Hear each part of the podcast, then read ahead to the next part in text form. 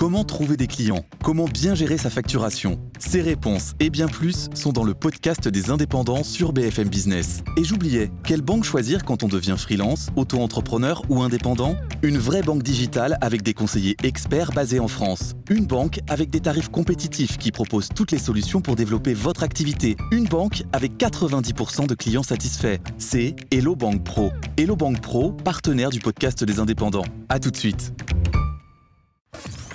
BFM Business et Tech Co présente De quoi je me mêle depuis le MWC à Barcelone. François Sorel. Voilà de quoi je me mêle depuis euh, le Mobile World Congress à Barcelone. Nous sommes ici sur le stand Orange. Tout à l'heure, on découvrira les nouveautés Xiaomi avec Guillaume Berlemont. Mais dans l'immédiat, j'accueille avec beaucoup de plaisir Frédéric Guichard. Bonjour Frédéric. Bonjour François. Euh, le patron de DxO euh, marque. Voilà, une marque euh, bah, que on- vous connaissez un peu si vous nous suivez euh, dans De quoi je me mêle sur BFM Business dans Tech Co, qui est euh, voilà, un laboratoire assez discret euh, malgré tout, mais qui euh, eh bien, euh, capte tout l'intérêt de tous les grands de l'électronique grand public, que ce soit les Apple, les Samsung, tous s'intéressent à ce que vous faites parce que vous testez leurs produits et vous les aidez à les améliorer en quelque sorte. Exactement. C'est-à-dire que le fait de tester les produits euh, ou les prototypes avant qu'ils sortent euh, sur le marché, ça permet de, de voir quelles sont les améliorations possibles. Parce qu'il y a de plus en plus de logiciels ou d'intelligence artificielle maintenant dans l'amélioration des, euh, par exemple des, des images au niveau de la photo. Et donc on les aide à identifier les sources d'amélioration pour qu'ils fassent toujours de meilleurs produits. Donc vous testez des smartphones, l'appareil photo, enfin divers euh, Alors, composants, on va dire. Exactement, on essaye de couvrir euh, les, les- les composants multimédia, qui- enfin les aspects multimédia du téléphone Ouais. qui euh, comptent pour les utilisateurs. Donc aujourd'hui, la caméra est le critère numéro un. Il y a aussi l'écran.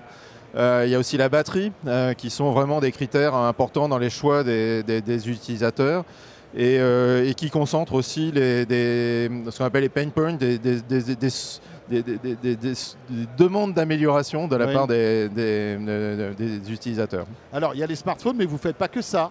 Vous avez d'autres produits que vous testez et petit à petit, vous agrandissez la famille de produits. Alors exactement. Alors euh, évidemment les, caméras de façon générale c'est notre cœur de métier. Donc on, teste évidemment les, appareils photo standards, les smartphones qui sont en fait vraiment aujourd'hui des, caméras tout à fait euh, remarquables. Et, euh, et on s'étend petit à petit sur euh, euh, d'autres secteurs. Alors parfois moins consumer électronique. Euh, C'est-à-dire ça peut être l'automotive, il y a des, de- sur les voitures, pardon, Ouais, il y a, ouais, il y a bien des sûr. caméras sur les voitures. Ouais. Euh, ça peut être, euh, il y a de la robotique, il y a des caméras dans les robots, dans le, le- tout ce qui est machine vision en fait. et donc partout il y a une caméra, je pense qu'on est pertinent. Le son et- aussi ou pas? Alors l'audio, absolument. Alors il se trouve que dans les smartphones, l'audio est devenu un critère qui est, qui est devenu secondaire. euh, parce qu'il y a des casques, Oui, il y a bien des, des, des- des implants euh, et qui permettent d'avoir une expérience euh, audio nettement supérieure à ce qu'on a avec le téléphone seul. Après, bon, il y a la qualité du hardware à l'intérieur qui va restituer un bon son. Il y a Oui. peut-être des différences quand même entre les, les- les- les- on va dire tous les constructeurs, non Alors, il y a des différences, mais aujourd'hui, la, la difficulté qu'ils ont, c'est qu'il n'y a pas assez de place en fait pour mettre des, des haut-parleurs de puissance. Et euh, donc, Et oui, donc le son s'en ressent. Et donc le son reste quand même euh, un- quelque chose qui est un peu euh, mis de côté. Alors Frédéric, pourquoi êtes-vous ici au Mobile World Congress? Alors, le Mobile Congress, pour nous, c'est une occasion unique de voir euh, nos clients, en fait, dans le, en tout cas dans le secteur des, des mobiles. Euh, on a tous les fabricants de téléphones qui sont là, l'écosystème euh, qui est présent, euh, les opérateurs téléphoniques aussi, comme Orange, euh, qui on est. Et il y en a euh, plein là, on est en- juste à côté du, du stand de T-Mobile qui est tout rose, qui est superbe. Il y en a plein, enfin Ça voilà, il y a tous les, cons- parfois, mais- tous les opérateurs de télécom. Et ils sont tous là. Donc en fait, il y a toute l'industrie, tous nos clients qui sont là et, euh, et qu'on peut voir en une semaine. Donc c'est c'est une occasion assez unique en fait. Et est-ce que euh, il y a aussi des, des- des moments secrets où euh, les constructeurs vous montrent des, des produits qui ne sont pas encore dévoilés au grand public, des prototypes, des choses comme ça? Alors effectivement, quand on travaille avec les constructeurs, souvent on travaille sur des prototypes. On travaille en amont euh, de la sortie euh, des, des, téléphones. On peut travailler même très très en amont, c'est-à-dire au niveau de la conception euh, et les choix des composants de, du téléphone. Donc, euh, Des fois, Et- vous travaillez combien de temps avant la sortie d'un téléphone? Alors, en général, c'est sur les quatre derniers mois, c'est là où on a notre gros euh, pic de travail. Mais il arrive qu'on travaille un an avant, voire trois ans avant. Trois Wow. ans avant, c'est qu'on travaille sur des, des algorithmes qui vont être embarqués sur les chips, enfin les, les puces. Et en gros, il y a un délai à peu près de trois ans euh, entre le moment où l'algorithme est conçu et le moment où il finit euh, gravé sur la puce. Alors vous êtes un fin observateur aussi des, des tendances technologiques hein, Mhm. chez DxO parce que c'est votre métier finalement. Vous faites beaucoup de veille. Qu'est-ce que vous remarquez cette année? Quelles sont les tendances dans le monde euh, du smartphone, Frédéric? Alors, évidemment, aujourd'hui, les constructeurs mettent l'AI en avant. Et c'est vrai que l'AI, euh, ne serait-ce qu'en photographie ou en générative AI ou dans le- le- le- le- l'accompagnement de l'expérience utilisateur, l'AI euh, est en train de bouleverser le, le, le- le- le téléphone et notre, euh, disons, interface avec le, monde numérique. Et ça, ça nécessite Mais beaucoup de puissance de calcul, de nouveaux processeurs. Enfin, c'est quand même, euh, c'est pas anodin. Ça, ça, ça implique une transformation hardware des téléphones. Exactement. Donc là, évidemment, les fabricants de, de puces sont, poussent énormément pour, euh, Bien sûr. pour la- l'adoption de ce genre de, de tec- de- de techno, mais c'est vrai que ces technos ont une vraie plus-value pour les utilisateurs. Donc il y a, donc y a- y a ce, enfin, ce thème-là, il y a d'autres thèmes qui sont peut-être un peu, un peu euh, mis de côté aujourd'hui, mais qui sont vraiment très présents. C'est euh, le, les, en photo, par exemple, c'est les skin tones. Aujourd'hui, le Monsieur Tout le Monde Donc veut le ton de la, le, la comment dirais-je, ton la de la couleur, peau, la, couleur, couleur, de la le contraste, la grain. façon dont euh, les visages sont rendus en fait. Et Ce qui est le plus compliqué, il faut le dire. c'est le plus difficile parce que c'est là où ils sont en fait. Ils sont exigeants sur leur quand on fait un selfie, on est exigeant sur euh, la- notre apparence, être représenté dans la photo euh, euh, comme on aimerait l'être, pas forcément comme on est. et, euh, et- et donc là, il y a les, les goûts, les tendances, et, et donc par exemple, on fait énormément de, de, de- de tests utilisateurs dans différents pays pour essayer de comprendre les goûts et les couleurs dans chaque pays, parce qu'on peut imaginer que ça diffère euh, en Europe et l'Inde, par exemple, ou la Chine, euh, les goûts et les couleurs sont différents. Et bien sûr. Et puis les couleurs de peau sont pas pareilles. Ils sont pas les mêmes d'une Voilà. part, et il y a un aspect culturel qui amène à avoir des préférences aussi légèrement différentes. Donc ça, c'est un des thèmes. Un autre thème, c'est le HDR. Le HDR est partout. Donc il a été lancé par les écrans OLED qui permettent un affichage de grande dynamique. Et donc maintenant, c'est la capture. Donc la capture vidéo qui était déjà HDR depuis quelques années, et maintenant en photo. Alors là aussi, c'est euh, le, le- donc c'est technique. Euh, c'est pas forcément mis en avant directement pour l'utilisateur, mais ce que va voir l'utilisateur, c'est des photos et des vidéos de meilleure qualité. D'accord.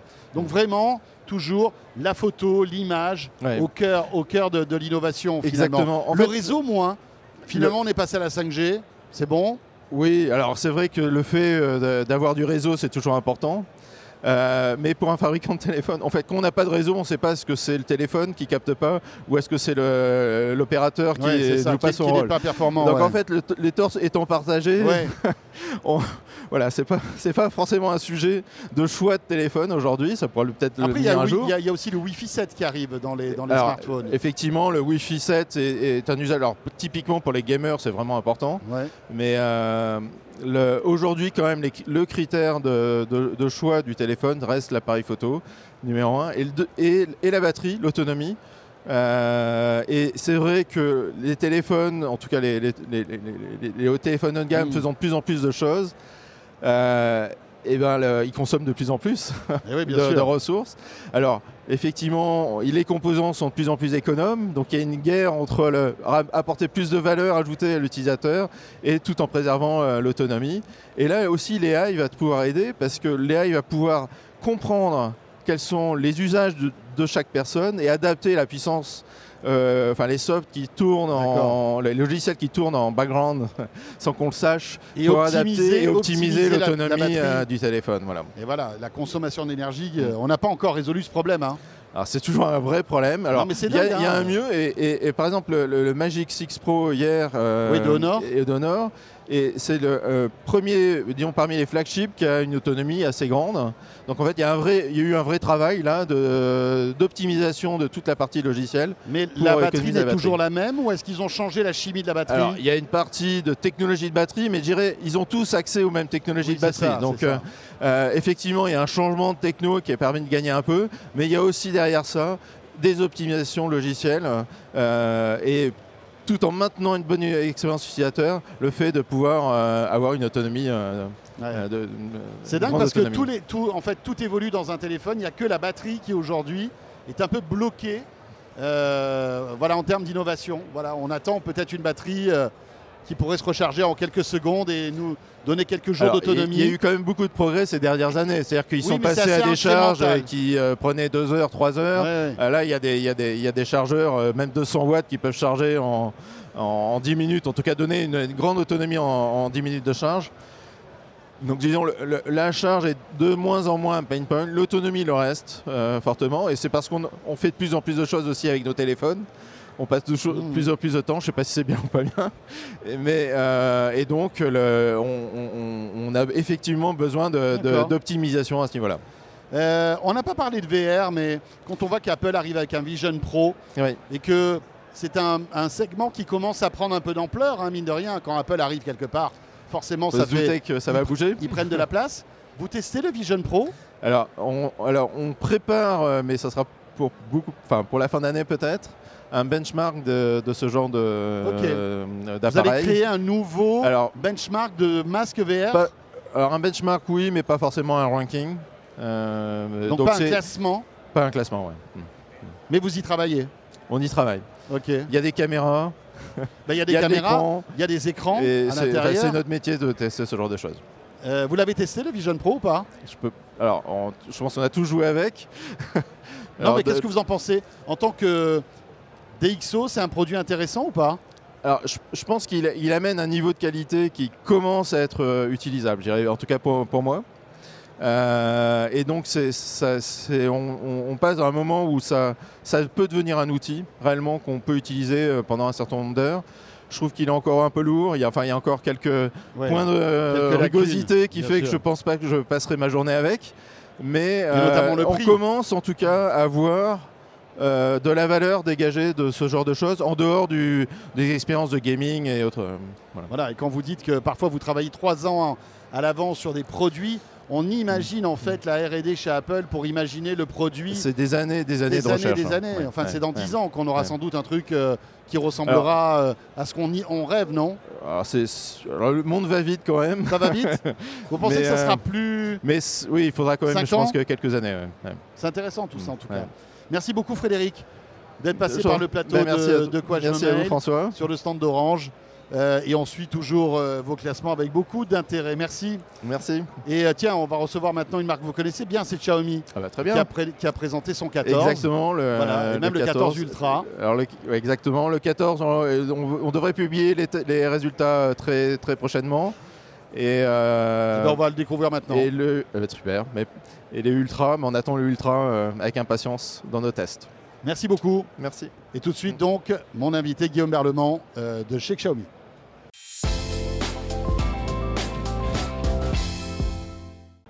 Et donc, autre acteur puissant dans le monde du smartphone aujourd'hui, ça va même au-delà du smartphone parce qu'il y a tout un écosystème chez Xiaomi. Euh, eh bien, on va en parler avec mon invité Guillaume Berlemont. Bonjour Guillaume. Bonjour François. Guillaume Berlemont, qui est le directeur marketing France de Xiaomi, euh, présent ici au Mobile World Congress, avec une conférence de presse qui a eu lieu dimanche soir, où vous avez présenté en fait euh, ben voilà, vos, vos nouveaux flagships, comme on dit, hein, la gamme 14 de chez Xiaomi. On va en parler dans un instant. Mais euh, c'est toujours bien de revenir un petit peu sur les fondamentaux de Xiaomi. Je le disais, c'est une marque euh, qui a euh, un gros affect euh, et qui fait bien plus que des, sma- de- des smartphones, vous faites même des voitures, d'après ce que j'ai compris. Alors oui, ça c'est la nouveauté. Et effectivement, pour revenir peut-être un tout petit peu sur Xiaomi, rappelez que Xiaomi est le troisième euh, constructeur de smartphones euh, au monde, euh, troisième également en, France. Ah ouais, d'accord. Euh, une entreprise qui est encore jeune, puisqu'elle existe depuis un petit peu plus de 10 ans, et présente en France depuis euh, à peine 5. Donc encore beaucoup de chemin parcouru déjà, une position qui est solide, et puis comme tu le disais, euh, pas que des smartphones, Euh, la particularité de Xiaomi, c'est d'avoir tout un écosystème autour euh, des objets connectés euh, de la maison et qui est ultra vaste. hein. Il y a plus de 2000 références possibles. dingue. Mais- Et, Et ça, c'est une proposition unique sur le marché en fait. Et pas toutes sont disponibles en France d'ailleurs. Pas toutes sont disponibles en, En France. Chine, il y a une Mais- ribambelle de produits, c'est tout à fait. incroyable. En France, on en commercialise à peu près 250. Ce qui est déjà pas mal. Ce qui est déjà beaucoup. Et ça va de l'aspirateur au air fryer, en passant par le smartphone, les télés. c'est dingue. Absolument tout. N'oublions pas aussi les trottinettes électriques. Les trottinettes qui est vraiment un gros, un gros marché pour vous. qui est un gros business effectivement pour nous et on est euh, très présent en France euh, sur, euh, sur ce marché de la Et trottinette. avant d'entrer là-dedans, la voiture. Parce que vous, vous parlez d'une voiture, vous en êtes tous, cette voiture? Euh, c'est la Xiaomi? Euh, 7 SU7, SU7. tout à fait. Ben, pour le moment, c'est euh, ben, c'est un énorme projet, un gros projet avec euh, des investissements euh, très conséquents. Donc, euh, on prend les choses très sérieusement. Ce qui a été annoncé, c'est une volonté euh, de s'installer durablement sur ce marché, d'être dans le top 5 des constructeurs monde à horizon 15-20 ans. D'accord. Euh, et pour le moment, c'est euh, un véhicule qui va être euh, disponible sur le marché chinois. Euh, et il n'y a pas encore d'informations officielles de communiquer ok. au-delà Au- du, territoire du territoire chinois. Exactement. Mais bon, vous, euh, en fait, Xiaomi a inauguré une usine ultra moderne avec plein de méthodes innovantes de construction de véhicules, un peu à la Tesla finalement. Tout à fait. c'est intéressant. encore une fois, c'est un très gros investissement et euh, les choses sont prises de manière très sérieuse avec euh, une usine Ouais. ultra moderne, des, processus, des procédures de fabrication qui sont euh, également euh, très innovantes et que très peu de constructeurs dans le monde possèdent. Donc c'est un sujet sérieux Ouais, qui nous on va occupera suivre- très certainement. Voilà. Dans les années à venir. Là, là, tout pour le moment, on est, voilà, on est encore sur smartphone, ré- euh, produits de la maison, Ouais, objets sûr. connectés et euh, peut-être donc véhicules électriques aussi en Europe, en France, On verra. dans un avenir. En tout cas, là, ce que vous avez annoncé, c'est donc euh, deux smartphones. Alors, il y a le 14 et le 14 Ultra. Et donc, la pérennisation de votre partenariat avec Leica, géant de la photo. Enfin, voilà, hein, les, les Leicaïstes, on le sait, sont vraiment des gens qui adorent la photo. Euh, comment, peut-être ju- juste un mot sur ce partenariat avec Leica. Est-ce que c'est simplement un logo posé sur le téléphone ou est-ce qu'il y a vraiment euh, des équipes de R&D qui travaillent ensemble? Enfin, c'est pas que du marketing, tout ça? Non, c'est pas que du marketing, effectivement. Et d'ailleurs, ça faisait partie des annonces euh, d'hier. Une des trois grandes annonces qui était l'ouverture de trois centres R&D supplémentaires avec Leica, des Optical Institute, dont un qui sera basé à Pékin, qui embauche euh, plus de 200 euh, ingénieurs Ouais, en optique. d'accord. Et le travail, euh, bah, c'est euh, la poursuite de- du savoir-faire de Leica sur tout ce qui est hardware, l'optique euh, pure, et puis euh, la- les les connaissances de Xiaomi en termes de, de développement soft euh, et euh, d'application également euh, bah, de ce qui va être euh, intelligence artificielle au rendu photo et de travailler conjointement euh, Xiaomi Leica pour bah, pouvoir produire justement et continuer d'avancer sur les images, la qualité d'image du futur aussi bien d'un point de vue hardware que software. Donc, si j'ai bien compris, Leica s'occupe de l'optique des smartphones, d'accord? C'est ça. les, les lentilles, etc., etc. Et vous, Xiaomi, c'est le traitement de cette image Ou malgré tout, Leica a son mot à dire là-dedans aussi Alors, on utilise aussi leur savoir-faire parce que en tant que, en tant que, Mais Parce qu'il y a une couleur Leica, il y a sûr. une patte Leica. disons que les fabricants de boîtiers euh, comme Leica l'est euh, se battent aussi sur euh, la science des couleurs et quel type de rendu les photos faites avec leurs appareils vont avoir. Et ça, ils nous l'apportent, bien entendu. Au-delà de la lentille et du hardware pur, on réutilise tout leur savoir-faire en termes de colorimétrie avec euh, bah, le style authentique euh, de, de Leica. euh, Et, et ensuite, nous, on y apporte du post-processing bah, pour pouvoir améliorer euh, les Ouais, images et qu'elles soient parfaites en un shot, puisque la grande différence finalement entre une photo smartphone et une photo avec un boîtier plutôt classique, c'est que celle du smartphone, on souhaite qu'elle soit utilisable tout de suite. Bien On n'a pas forcément envie de repasser, tout le monde n'est pas photographe professionnel, de la retraiter dans des logiciels pro. Ce qu'il faut, c'est qu'elle soit parfaite euh, tout de suite. Et ça, c'est euh, ce, que, ce que le moteur, euh, justement, apporte côté Xiaomi. Alors, donc, la photo Leica. Et puis après, il y a toute cette couche d'intelligence artificielle que vous avez poussée aussi, que vous avez présentée lors de la conférence, avec le patron de Qualcomm qui est monté sur scène. Ça prouve en tout cas, le, on va dire, le degré de, de complicité qu'il y a entre vous. hein. Qualcomm qui fabrique, on va dire, 90% des processeurs sur les smartphones aujourd'hui, avec le dernier Snapdragon, le 8 Gen 3, je crois, ça. qui, fait, qui est dans le, le nouveau Xiaomi euh, 14, c'est ça? Qui se trouve dans le 14 ainsi que dans son grand frère le 14 Ultra. Tout à fait. Euh, oui, bah, ça fait. euh, c'est une des couches de notre deuxième grande annonce euh, d'hier, qui était l'arrivée d'HyperOS, notre nouvel OS euh, qui est. Donc donc une euh, surcouche d'Android, c'est ça? Tout à fait. C'est un Android très retravaillé. Euh, et qui va nous permettre d'uniformiser en fait euh, les OS entre tous nos produits. Donc euh, que ce soit smartphone bien entendu, la voiture et tout ce qui va être objet connecté, donc montre, bracelet évidemment, mais également objet de la maison.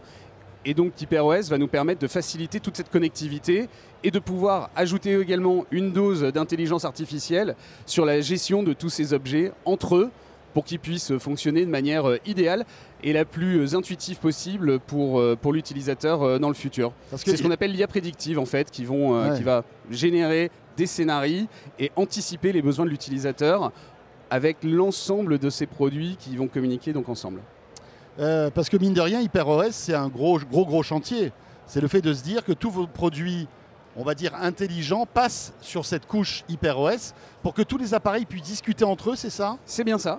C'est 7 ans de développement, donc euh, c'est pas. Et c'est euh, le coup d'envoi cette année. Et le coup d'envoi cette année, et là les Xiaomi euh, 14 euh, qui donc sont disponibles à partir d'aujourd'hui, sont les premiers produits porteurs en France. Est-ce que vous pouvez nous donner des exemples de, de dialogue qu'il peut y avoir avec les autres produits Xiaomi sur HyperOS? Bien sûr, bah, ce qui euh, va venir une fois que donc euh, HyperOS sera déployé Ouais. sur euh, plus de produits, c'est un exemple avec HyperMind, qui est donc la partie prédictive de l'IA d'HyperOS, en utilisant les datas euh, aussi bien de ta montre, de prédire ensuite des scénarios d'usage, activer les produits, de ne pas les activer, de les faire remonter ne serait-ce euh, que dans l'interface euh, pour pouvoir justement les avoir euh, sous la main pour les Mhm. activer si on veut le faire manuellement.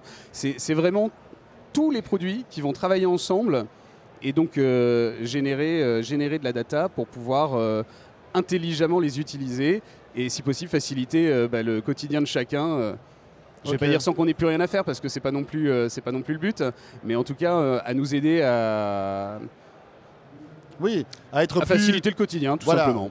que, de- que des, des tâches se fassent, au- se fassent automatiquement en fait. Ou soit proposé automatiquement et qu'on n'ait plus qu'à dire oui ou non, vas-y. Ces deux téléphones sont dispo quand, Guillaume?